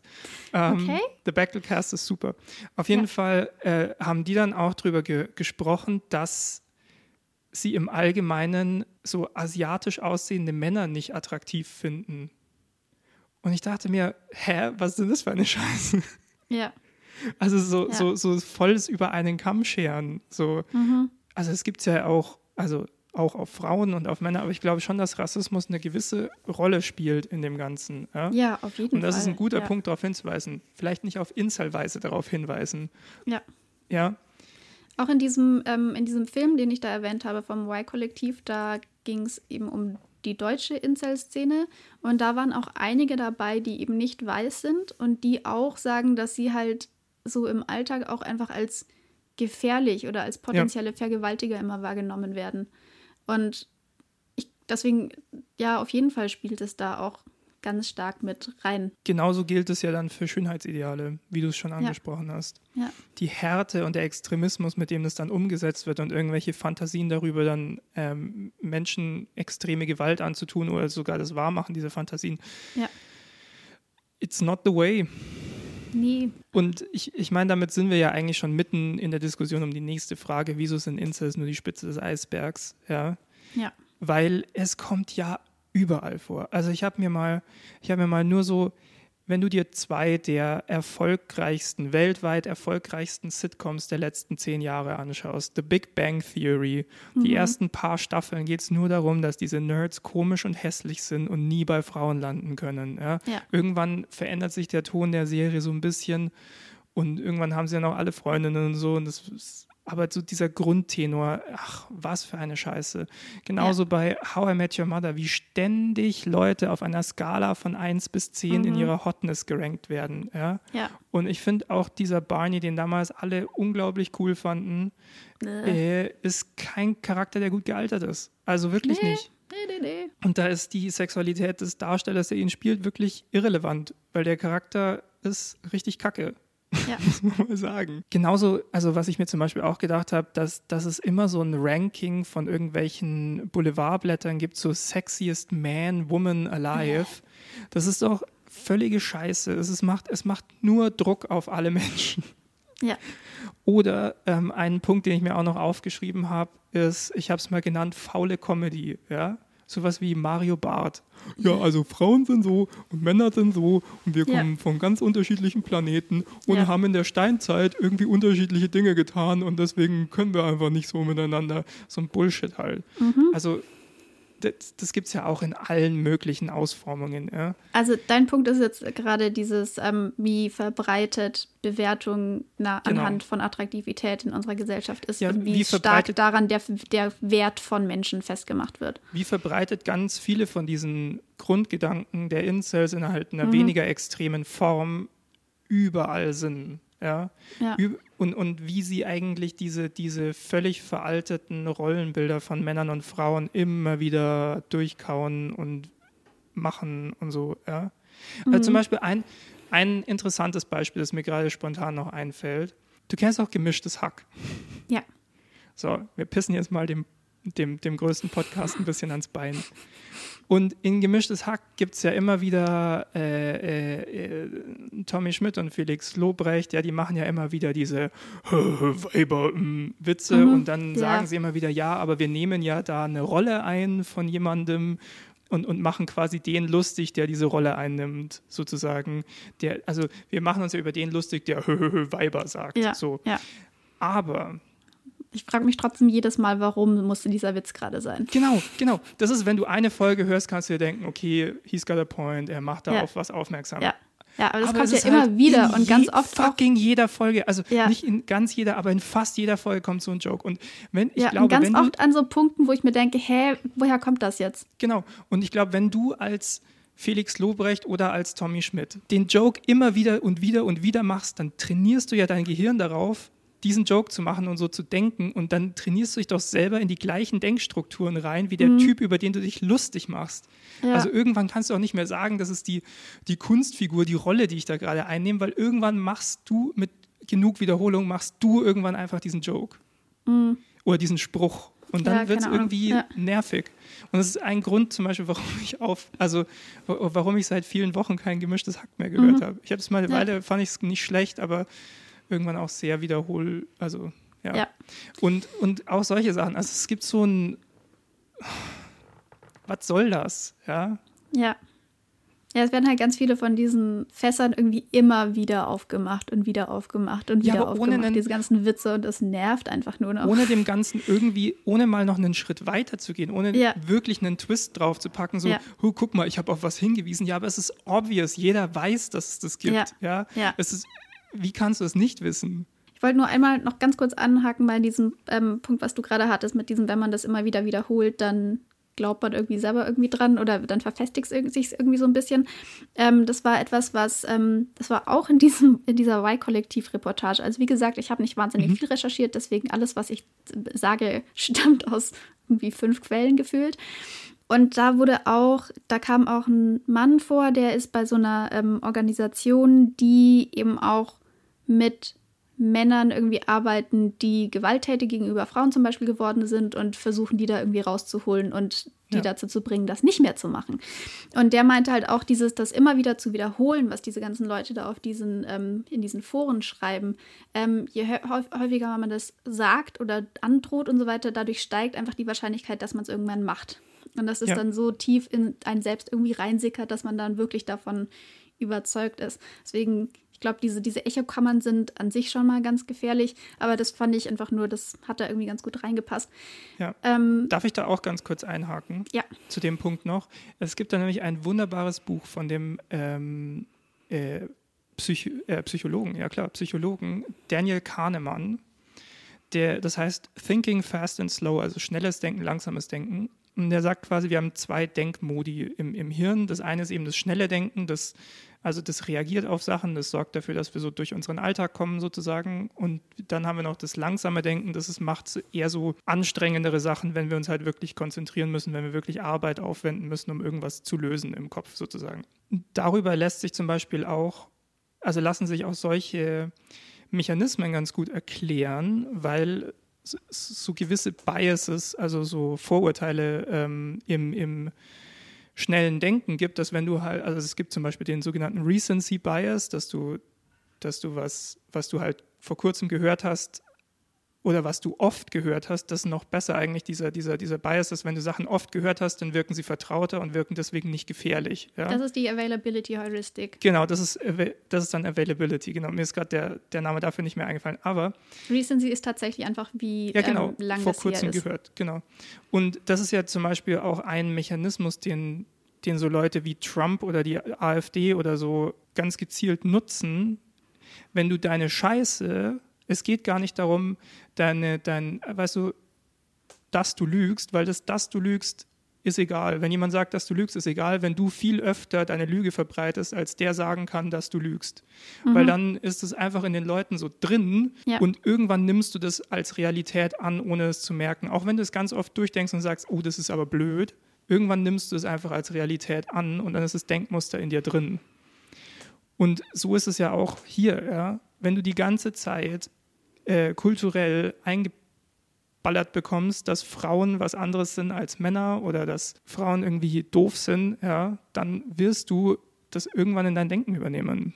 Ja, ähm, zu diesen Sachen, die insgesamt auch einfach in unserer Gesellschaft verankert sind, ähm, da wollte ich noch kurz auf dieses ähm, Ding eingehen, was ja auch ein ganz großer Teil von der Incel-Ideologie ist, dass man als Mann irgendwie ein Anrecht auf Frauen hat oder auf weibliche Körper und dass Frauen irgendwie Männern gehören können. Und das ist ja etwas, was auch so immer wieder zum Beispiel bei Femiziden oder sowas auftaucht, also wo Ja. Frauen ähm, von ihrem Partner oder Ex-Partner ganz oft eben umgebracht werden. Das ist im, im Schnitt passiert das, glaube ich, alle zwei bis drei Tage bei uns, dass eine Frau von ihrem Partner oder Ex-Partner ermordet wird.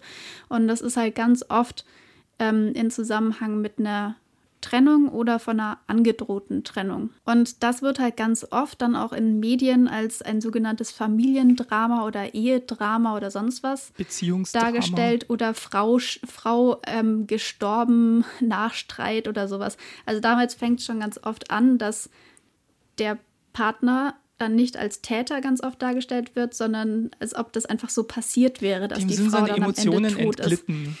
Genau, aber jedenfalls, und was dann auch in Gerichtsverfahren da ganz oft ist, ist, dass ähm, das dann teilweise halt nicht als Mord zum Beispiel eingestuft wird, sondern als Totschlag oder als nicht ganz so schlimm, weil es gab ja sozusagen diese Provokation durch die Frau, indem sie gesagt hat, ich möchte mich von dir trennen.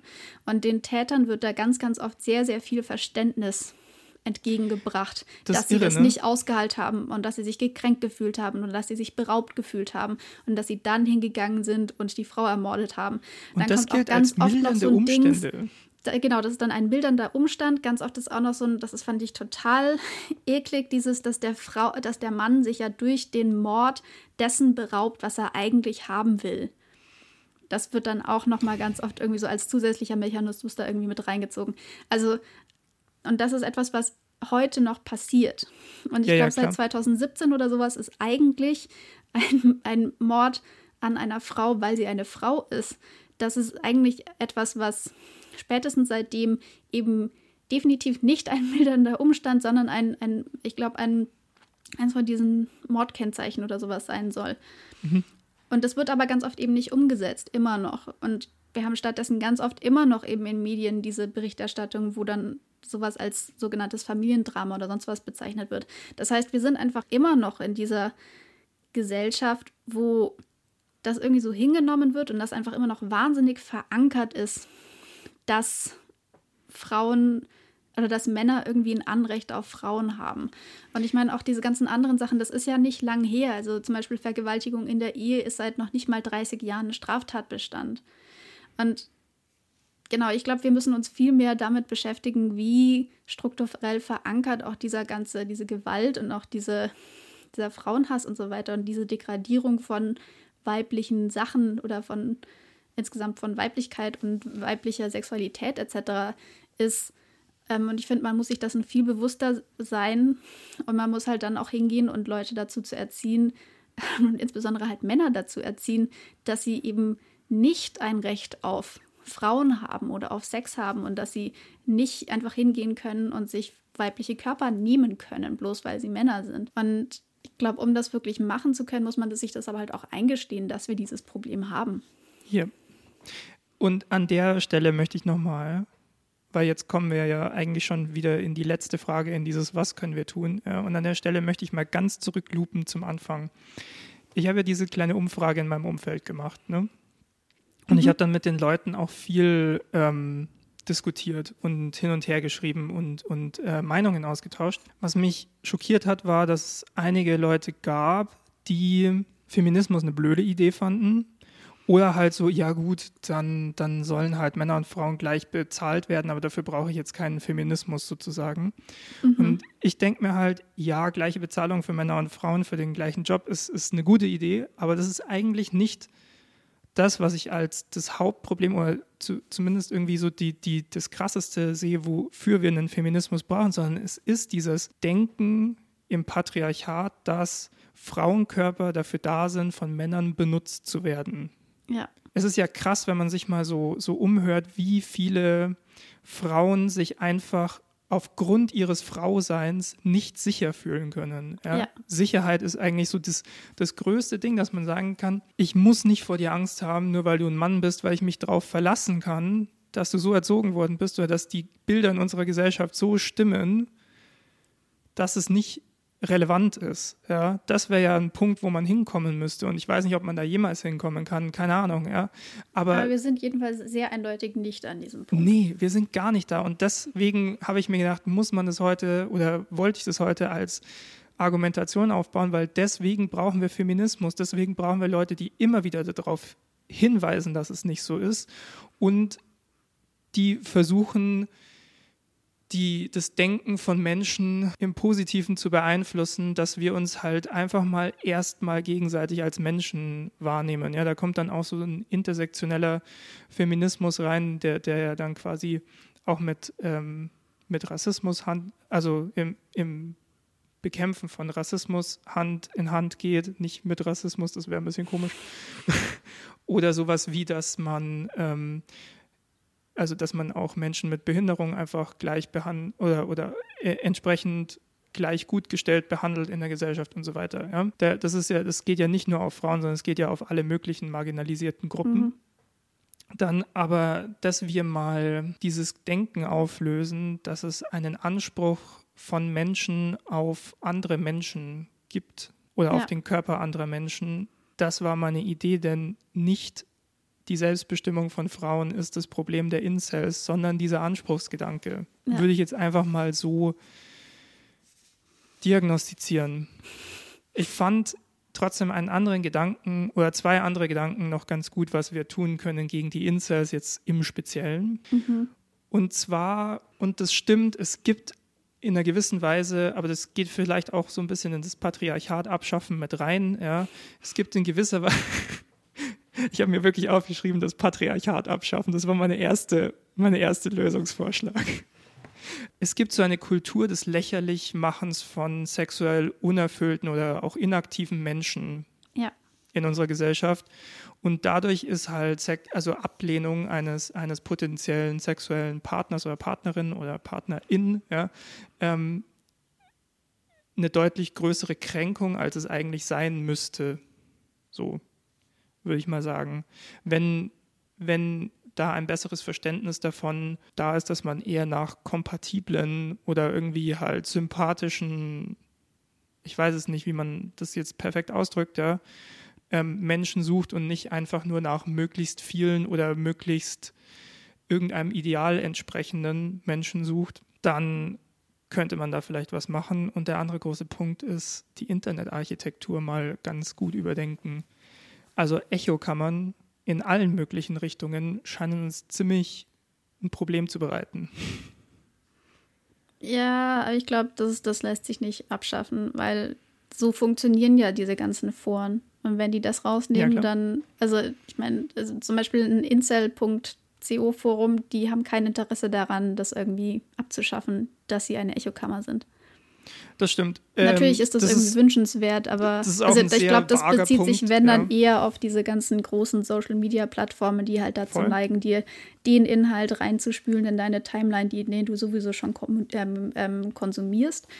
Ähm, das heißt, wenn du da keine diversen Sachen drin hast, die dir eben verschiedene Meinungen reinspülen, dann siehst du auch keine anderen Meinungen als die deine. Aber ich, mein, Aber ich glaube, das, das kannst du halt, wenn dann bei solchen Plattformen irgendwie versuchen reinzubringen. Ja, aber ich meine, auf solchen Plattformen fängt ja so eine Art Vorradikalisierung oder Vorsensibilisierung dann für irgendwelche Themen an, die dich ja. letzten Endes vielleicht dann auch auf so ein Incel-Forum spülen und du ja, dann schon in dem Mindset bist zu sagen, oh, das klingt aber interessant hier. Ja. Also ich, ich weiß, das ist ein sehr vager Punkt und ein sehr, ähm, ich habe da auch keine gute Lösung für. Wenn ich die hätte, dann wäre ich wahrscheinlich reich. Aber es ist, glaube ich, in einer gewissen Weise auch ein Problem, also, also ein Aspekt des Problems ist das technologische Problem, dass wir einfach, wie in vielen anderen Punkten, wo sich die Gesellschaft im Moment extrem spaltet, ein Echokammernproblem haben. Ja, also ich glaube, dass eines der ganz großen Probleme ist halt letztendlich einfach diese Einstellungen, die wir in unseren Köpfen haben, ja. Und halt besonders was Geschlechterrollen angeht. Ja, ich glaube, da müssen wir halt einfach in der Erziehung der nächsten Generation ganz viel anders und besser machen, als es bis jetzt läuft. Ich finde, das ist ein schönes Schlusswort. Es ist nicht gut. Ja. Vielleicht, ich weiß nicht, also wir können es dann auch gerne rausschneiden, falls das so, jetzt nein, nicht mehr sag, so reingepasst. Sag, ich aber dachte nur. Ähm, ähm, also als ich in der siebten Klasse war, ähm, da hat mir ein Mitschüler im Bus ähm, seine Hand zwischen die Beine, also in meinen Schritt gesteckt. What? Ähm, ja, genau. Ähm, jedenfalls, was ich da, ich glaube, ich fand es da schon krass oder dann später, also weiß nicht, ein, zwei Jahre später, ich weiß nicht, wie genau das da bei mir ablief. Ich meine, ich war da zwölf oder dreizehn oder sowas ähm, und er auch. Ähm, und was ich da schon krass fand, ist, dass er irgendwie zu dem Gedanken gekommen war, das ist okay so, ich kann das mal so machen dass ihm irgendwie die Gesellschaft oder seine Erziehung suggeriert hatte, das ist etwas, das kannst du machen. Ja. Und das fand ich da schon so krass, dass, dass er zu diesem Schluss gekommen war. Ja. Und deswegen ist das, finde ich, etwas, also da, da muss einfach wahnsinnig viel passieren und sich ändern. Ja. Ich glaube, was, ich glaube, wir müssen jetzt nicht mehr zusammenfassen, was sich da alles ändern muss und so. Das haben wir jetzt, glaube ich, breit dargelegt. Ich hoffe, ihr lieben HörerInnen konntet genauso was mitnehmen aus dieser Folge wie wir. Ich würde schon sagen, dass ich was daraus mitgenommen habe. Also äh, ich, ich fand die Incels krass, aber es hat mir nochmal ähm, gezeigt, dass meine Beschäftigung mit dem Feminismus durchaus sich lohnt. Ähm, ja. Weil ich glaube ich, was heißt glaube ich, weil ich früher definitiv viel mehr von diesem klassisch patriarchalischen Gedankengut in mir hatte oder auch als quasi Leitung, Anleitung für meine Handlungen hatte und auch ein ganz anderes Frauenbild hatte. Und ich an sowas wieder merke, dass ich mich, glaube ich, in eine positivere Richtung entwickle. Mhm. Und auch in das eine heißt, gesündere du veränderst jetzt Richtung. dein System 2, um bei Kahnemann zu bleiben. Ich verändere, äh, ich verändere gerade mein, mein Betriebssystem sogar. Keine Ahnung, nee. Ja, nein, aber ich meine, es ist, es ist auch was, woran ich merke, dass ich einfach allgemein gesündere und bessere und schönere Beziehungen äh, zu anderen Menschen habe. Ob das, das jetzt hier meine Beziehung zu meiner Freundin ist oder einfach Beziehung zu, äh, Beziehungen zu Freund innen ja, ich glaube, ähm, im also, Allgemeinen.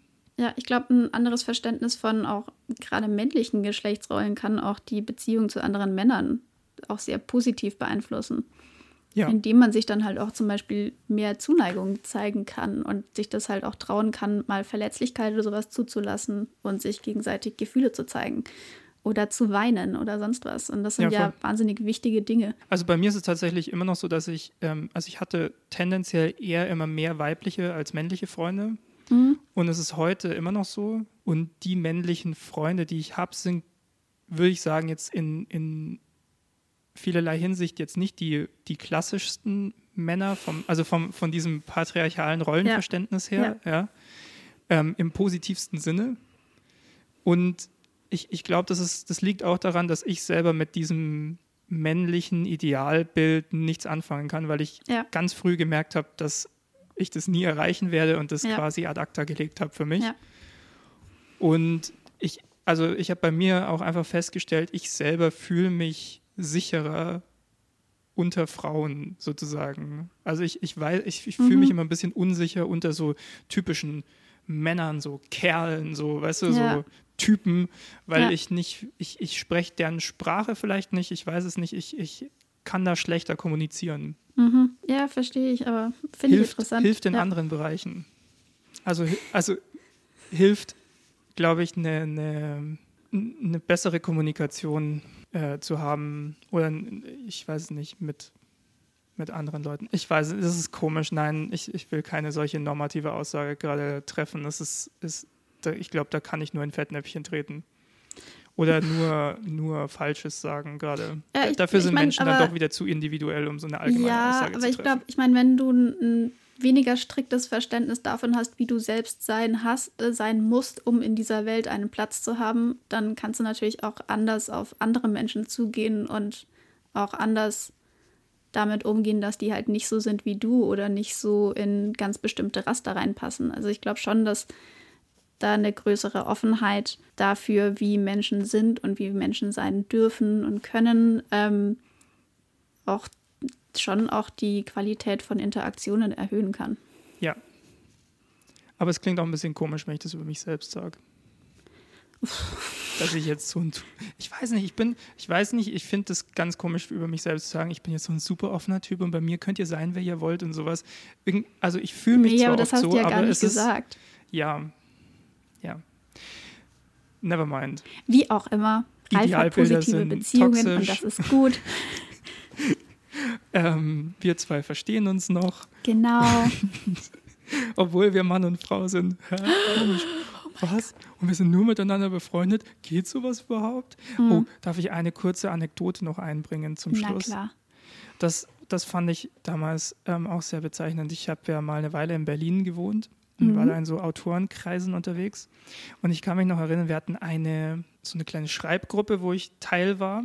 Und dann hat eine, äh, eine Teilnehmerin an dieser Schreibgruppe eben eine Geschichte vorgelesen, in der eine Frau, ich fand, ich fand die Idee immer ganz cool. Also es ging um eine Frau, die so auf Partnersuche quasi war.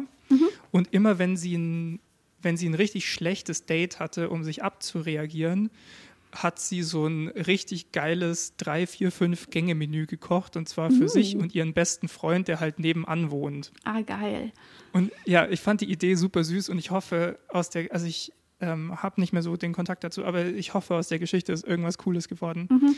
Auf jeden Fall war dann ein Feedback an dem Tisch. Ich war, glaube ich, an dem Tisch, also maximal einer von zwei Männern. Und ein Feedback war dann, naja, also das kann doch nicht sein, dass der beste Freund ein Mann ist, weil ein Mann kann nicht so feinfühlig das analysieren, was sie ihm sagt, wie sie das Äh. tut. Und ich bin, ich bin echt halb ausgerastet an dem Tisch. Und, und für, für einen kleinen Moment dachte ich mir, und natürlich ist es nicht 100% vergleichbar, aber für einen kleinen Moment dachte ich mir, scheiße, wenn sich Frauen die ganze Zeit so fühlen müssen, wenn sie mit irgendwelchen idiotischen Männern an einem Tisch sitzen und die irgendwas sagen, so Frauen können ja das nicht oder so, ja. Mhm. Halleluja. Ja, ja, dann hast du mal, also vielleicht so einen Mini-Einblick. Genau, also ich will gar nicht sagen, dass ich das wird. in, im, im Scope Ja. oder sowas nachvollziehen kann, aber in dem Moment, ich habe mir wirklich gedacht, wenn ich das jetzt wäre, der das über eine Frau sagen würde, dann würde ich zu Recht mir einen riesigen Shitstorm einhandeln. Ja. Von allen am Tisch. Ja, Und das war, ich finde, es zeigt auch, wie, wie schwierig das ist, weil die Frau, die das gesagt hat, die hat es ja nicht böse gemeint in irgendeiner Weise, ja. Das war Nee, nee. eine super nette Person. Das war, die hat es, die hat es halt so erlebt, irgendwie in ihrem Leben.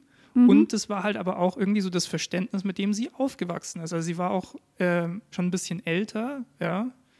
Und was jetzt auch nicht heißt, dass alle älteren Menschen irgendwie ein Nee, ist- natürlich nicht, nee. Genau, und sie hat dann halt gemeint, also wir haben dann da auch lang drüber geredet, insgesamt am Tisch über dieses Thema. Und sie hat auch, auch gemeint, oh ja, das ist das, wie sie aufge... Und das Coole war auch, das muss man wirklich dazu sagen, das Positive immer dazu sagen, sie, sie war total offen, darüber zu reden und auch was dazu zu lernen sozusagen. Ja? Und Ah, hat auch gemeint, ach, ja, okay, vielleicht kennt sie, also ihr, ihr, ihr Resümee war am Ende, vielleicht kennt sie solche Männer einfach nicht. Ja? Ja, letztendlich war es voll positiv. Und ich habe mich am Anfang sehr auf das Negative fokussiert von meiner Geschichte. Aber ja, ich wollte, das ist mir gerade so eingefallen, ich wollte es vielleicht auch noch dazu bringen. Es ist, es, selbst wenn man es gut meint, glaube ich, stecken diese Sachen tiefer in einem drin, als man denkt. ja, absolut. Klar, ich meine, wir sind alle mit dieser Gesellschaft und mit diesen Bildern und Verständnissen und Schubladen und so weiter aufgewachsen. Und ich meine, unser Gehirn funktioniert halt auch einfach so, dass es so Schubladen nutzt, weil es einfach wahnsinnig praktisch ist und einfach, um Leute schnell einzusortieren und um daraus abschätzen zu können, wie sich eine Person als nächstes verhalten wird. So funktionieren wir einfach. Ja, so lernen wir ja auch. Es ist ja Genau. auch eine unserer großen Stärken, dass wir so funktionieren. Aber es ist halt auch. Und das macht halt auch, macht halt Dingen viele Dinge sehr effizient, aber halt, wenn da einfach so grundlegende Fehler drin sind, dann ist es halt ein Problem. Und ich glaube, wir haben da sehr viele grundlegende Fehler im Moment. Drin. Deswegen kann ich wirklich nur dieses Kahnemann-Buch empfehlen, weil das ganz systematisch diese ganzen klassischen Denkfehler, vor allem unseres schnellen Denkens, erklärt und durchgeht auf eine sehr ansprechende Art. Und ich habe ganz viel dabei über mich und mein eigenes Denken gelernt und wann man sich mal nochmal hinterfragen und reflektieren sollte und welche Red Flags man erkennen sollte. Also nicht, dass ich das jetzt irgendwie perfekt könnte in irgendeiner Weise, ja. Aber ich habe schon das Gefühl, es ist besser geworden, dass man manchmal weniger aus dem Bauch raus reagiert, sondern einen kurzen Schritt zurück macht, drüber nachdenkt und dann vielleicht angemessener reagieren kann auf Sachen. Ja, ja ich glaube, das ist sowieso, also ich meine, also ich lese das Buch im Moment gerade. Ah, Ähm, nice. Aber Und jedenfalls dieses, was ganz oft der, oder was ich auch an anderen Stellen jetzt schon mal gehört habe, ist dieses, der erste Gedanke, den man in bestimmten Situationen hat, dafür kann man nichts. Wichtig ist, was Ja. man als nächstes macht. Ja, das Genau. ist, das, Und wir haben so halt- kann man das Buch eigentlich gut zusammenfassen. Ja, wir haben halt diese antrainierten Verhaltens- oder Gedank Gedankenmuster. Und wichtig Ja. ist, wie man dann darauf reagiert, wie man damit umgeht. Und man muss sich halt erstmal dessen bewusst werden, dass man diese ganzen Biases drin hat und dass man halt nicht immer super rational auf alles reagiert. Und dafür, also das, ich finde das Buch sehr interessant und spannend und ich kenne natürlich ganz viele von diesen Befunden schon aus Vorlesungen etc. Ich meine, ich habe Ja. Psychologie studiert. Ähm, das Einzige, was mir bis jetzt aufgefallen ist, manche Dinge stellt er als deutlich klarer und eindeutiger dar, als sie eigentlich sind. Wobei man aber dazu sagen muss, dass dieses Buch 2011, glaube ich, erschienen ist und das war vor der sogenannten Replikationskrise in der Psychologie, seit der wir wissen, dass viele von diesen Befunden jetzt nicht unbedingt reproduzierbar sind oder nicht ganz so klar reproduzierbar zum Beispiel Ah, okay. zumindest sind. Genau, deswegen, ich würde mir einfach nur wünschen, dass es davon noch eine abgedatete Version gibt. Kommt vielleicht. Aber ich bin auch noch nicht durch. ja, ich glaube, damit sind wir jetzt wirklich am Ende der Folge. ja, genau. glaub- jetzt wir machen jetzt mal die Abmoderation und dann schauen wir, wie viel von dieser Diskussion wir drin behalten. Ja. Obwohl ich es eigentlich sehr spannend fand. Es wurde jetzt sehr menschlich plötzlich am Ende. Und vorher waren wir Roboter. Nein, vorher waren wir halt so im Thema. Ja. okay. Ähm, Ähm, du wolltest, du hattest noch die Idee, weil wir ja immer so schwere Themen besprechen, dass wir irgendwie positive Dinge uns gegenseitig noch erzählen. ich habe die Abschlussrubrik vergessen. Natürlich, wir machen, wir haben eine neue Rubrik und die machen wir jetzt. Und zwar heißt sie Die schönen Dinge des Lebens. Ah, okay. Es hatte sogar schon einen Titel. Den es hatte vergessen. schon einen Titel und wir machen das jetzt nämlich, wir, genau, wir haben uns überlegt, ich wiederhole das jetzt einfach, wir haben uns überlegt, wir reden immer über so schwere Sachen, die einen so depressiv zurücklassen und wir wollen euch nicht so depressiv aus den Folgen rauslassen. Deswegen sagen wir am Ende immer eine Sache, ganz egal was, ja, ob es irgendein neues Gericht ist, das wir zu, zuletzt gegessen haben, irgendeine mediale Sache, keine Ahnung, ja, irgendwas, dass die Sonne geschienen hat, irgendwas, was uns in letzter Zeit glücklich gemacht hat. Anna, möchtest du anfangen? Ja, kann ich machen. Also ich habe, ich finde es gerade schwer, mich zu entscheiden. Darf ich auch zwei Sachen sagen? Weil es das erste Mal ist, komm. Danke Weil wir es nur einmal im Monat machen, hau raus. Also das eine ist, ich habe zu meinem Geburtstag von einer sehr, sehr, sehr guten Freundin ein ähm, Oktopus-Kuscheltier bekommen. Das bereitet mir viel Freude. Das ist die eine Sache. Und die andere Sache, ich habe auf Netflix die Rubrik koreanische Serien entdeckt. Und das sind so total over-the-top ähm, so Romanzen, die auch sehr banal sind und total abgefahren. Also da, sind, da tauchen Konflikte zwischen Menschen auf. Da denkt man nicht, dass das, dass das wirkliche Konflikte sind. Es ist wahnsinnig interessant. Es ist total bescheuert alles, aber es ist auch, es, ja, es ist halt sehr, sehr cheesy, aber es tut irgendwie gut. Ja, es ist immer, eine Person ist immer super reich, die andere ist nicht so reich und am Ende sind alle glücklich. Und ähm, ja, es wird sehr viel das ist quasi gegessen. Rosamunde Pilcher auf Koreanisch. Ja, genau, bloß in sehr, sehr, sehr lang alles. Also alles dauert ewig. Alles dauert ewig und ist over the top. Ja, genau. Geil. Es ist auch immer so ein Muss bisschen mit so. Special Effects und dann so komischen, oder nicht Special Effects, aber so Sound Effects, wenn irgendjemand komisch hinfällt, dann kommt so ein so Zeugs. Nein. Also es ist sehr geil. Ähm, und das hat mich so ein bisschen durch die letzten paar Wochen gezogen. Cool. Und man lernt sehr, sehr viel über koreanische Kultur. Ich hoffe, dass manche Sachen in echt nicht ganz so laufen wie in diesen Filmen oder Serien, aber es ist sehr interessant. Ich, ich, ähm, ich denke mal, dass auch koreanische äh, Kulturerzeugnisse eher ein überspitztes Bild Ich, ja, ich hoffe sehr. der Lebenswelt darstellen. Ja, ja. Aber es wäre schon witzig, wenn nur in Korea und wenn du über die Grenze drüber bist, ist vorbei, alle Leute, wenn sie hinfallen, so einen Soundeffekt haben. ja. Kommt immer so, Hui! Das wäre, ohne Scheiß, das würde Tourismus in die Höhe treiben. Ja, das wäre cool. Ähm. ich würde mich sehr viel auf den Boden schmeißen in Korea. Ja, die hätten Also extra so Mattenböden so überall, damit, Ja. Ja, damit die Touristen sich nicht die ganze Zeit verletzen.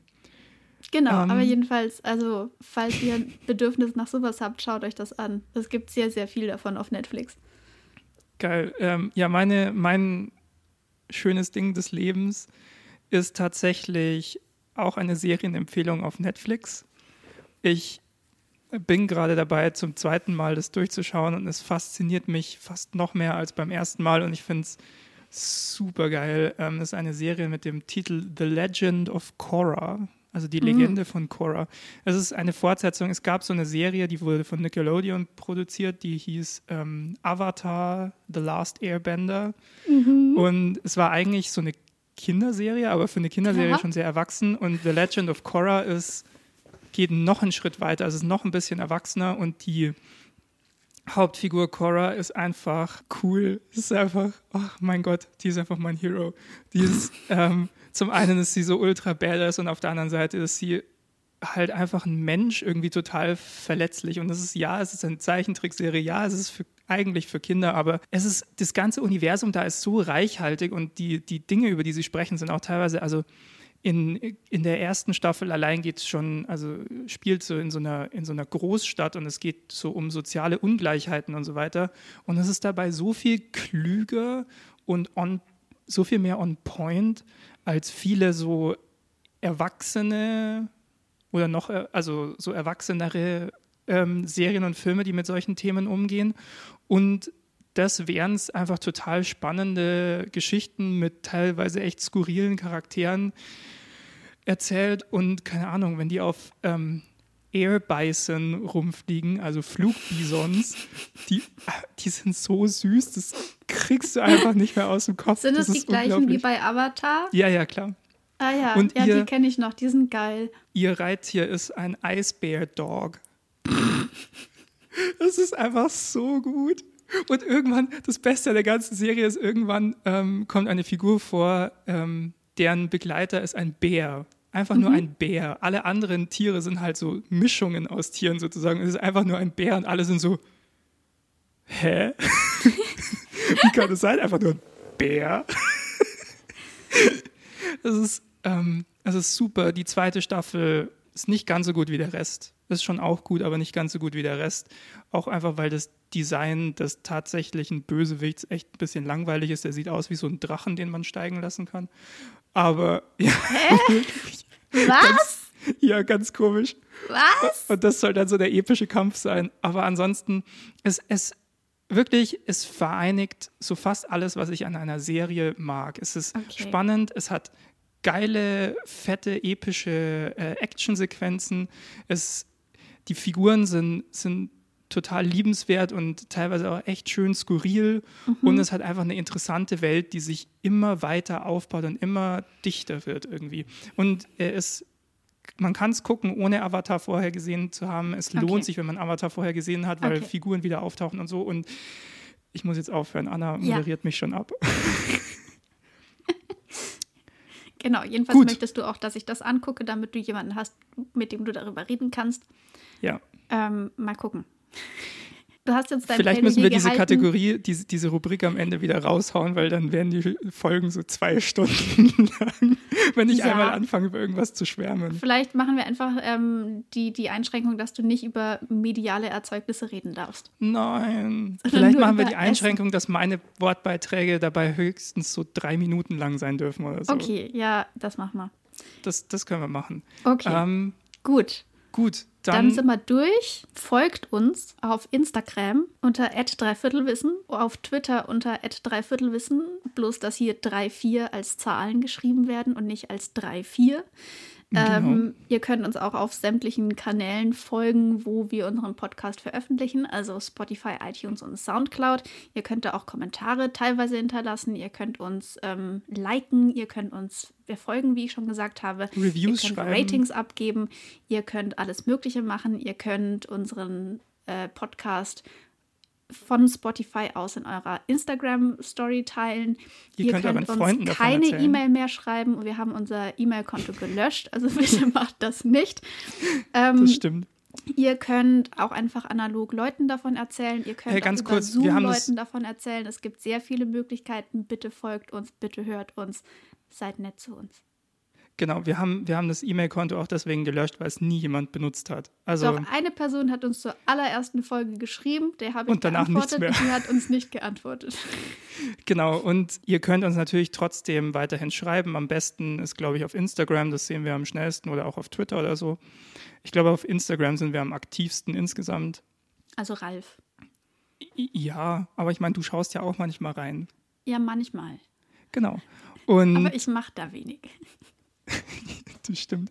Ich mache da auch zu wenig. Wir Möchtest wünschen, du noch dein zweites Podcast-Baby bewerben? Oh ja, darf ich ganz kurz? Ja, mach das. Also ich, ich, ich habe ein zweites Podcast-Baby geboren, diesmal mit einem anderen Mann zusammen. Der, ähm, äh, der Flo ist mein neuer Podcast-Partner und ähm, gleichzeitig Podcast auch der Producer Daddy. von diesem anderen Podcast. Mhm.